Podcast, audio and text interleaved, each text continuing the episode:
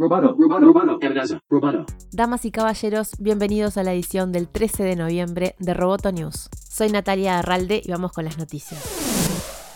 Meta anunció una asociación que permitirá a los clientes integrar el software de redes sociales empresariales Workplace con Microsoft Teams. Esta alianza reúne a dos rivales que compiten en el mercado de la comunicación empresarial. La asociación puede beneficiar a Meta, ya que su Workplace está muy por detrás de sus competidores en cuanto a usuarios. La integración brinda a los clientes acceso al contenido del lugar de trabajo dentro de la aplicación Teams. Además, los usuarios pueden ver las videoconferencias de Teams en la aplicación del Workplace. Workplace se centra en conexiones amplias en toda la empresa, mientras que Teams se enfoca en la comunicación instantánea entre los trabajadores y sus colegas directos. Tim Cook dijo en una entrevista al New York Times que Apple seguirá imponiendo sus políticas de seguridad, limitando la instalación de aplicaciones que no provengan de la App Store. El CEO de Apple invitó a todos los que prefieran la libertad que aporta Google a pasarse a un dispositivo Android. Cook dijo que desde su punto de vista es como si yo fuera un fabricante de automóviles y le dijera a un cliente que no coloque airbag ni cinturones de seguridad en el auto. Con estas declaraciones dejó clara su postura frente al sistema operativo de Android y la decisión de la compañía que quiere seguir ofreciendo el mismo nivel de privacidad y seguridad distintivo de sus dispositivos. El ingeniero asegura que la única manera de evitar que el iPhone sea atacado por malware es limitando las herramientas externas en el sistema operativo.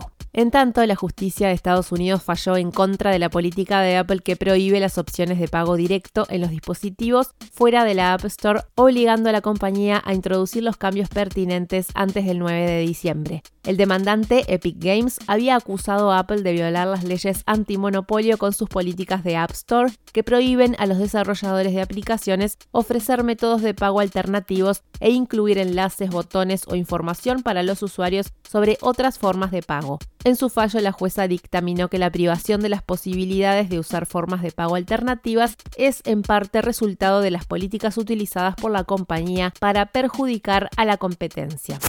Disney también se acerca al metaverso y su CEO Bob Chapek dijo que Our efforts to date are merely a prologue to a time when we'll be able to connect the physical and digital worlds even more closely, allowing for storytelling without boundaries in our own Disney metaverse.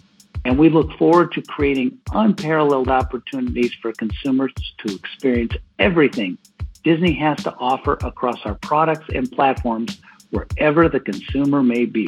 Chapek informó a los inversores que entrar en esta nueva frontera digital es coherente con la larga historia de innovación tecnológica de Disney.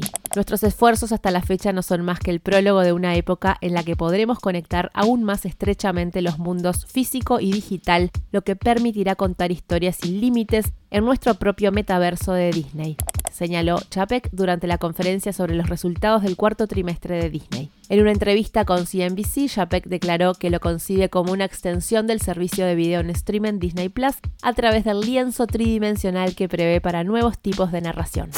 Spotify acordó la adquisición de Find a Way, una compañía de audiolibros que ofrece al gigante sueco la opción de comercializar productos adicionales junto con la música y los podcasts vía streaming. Find a Way es distribuidor de muchos servicios de audiolibros, editores y autores y seguirá prestando esos servicios después de que se cierre el trato, según dijeron las empresas. No se revelaron los términos financieros de este acuerdo.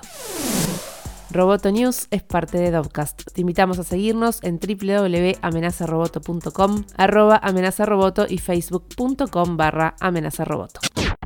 Roboto News.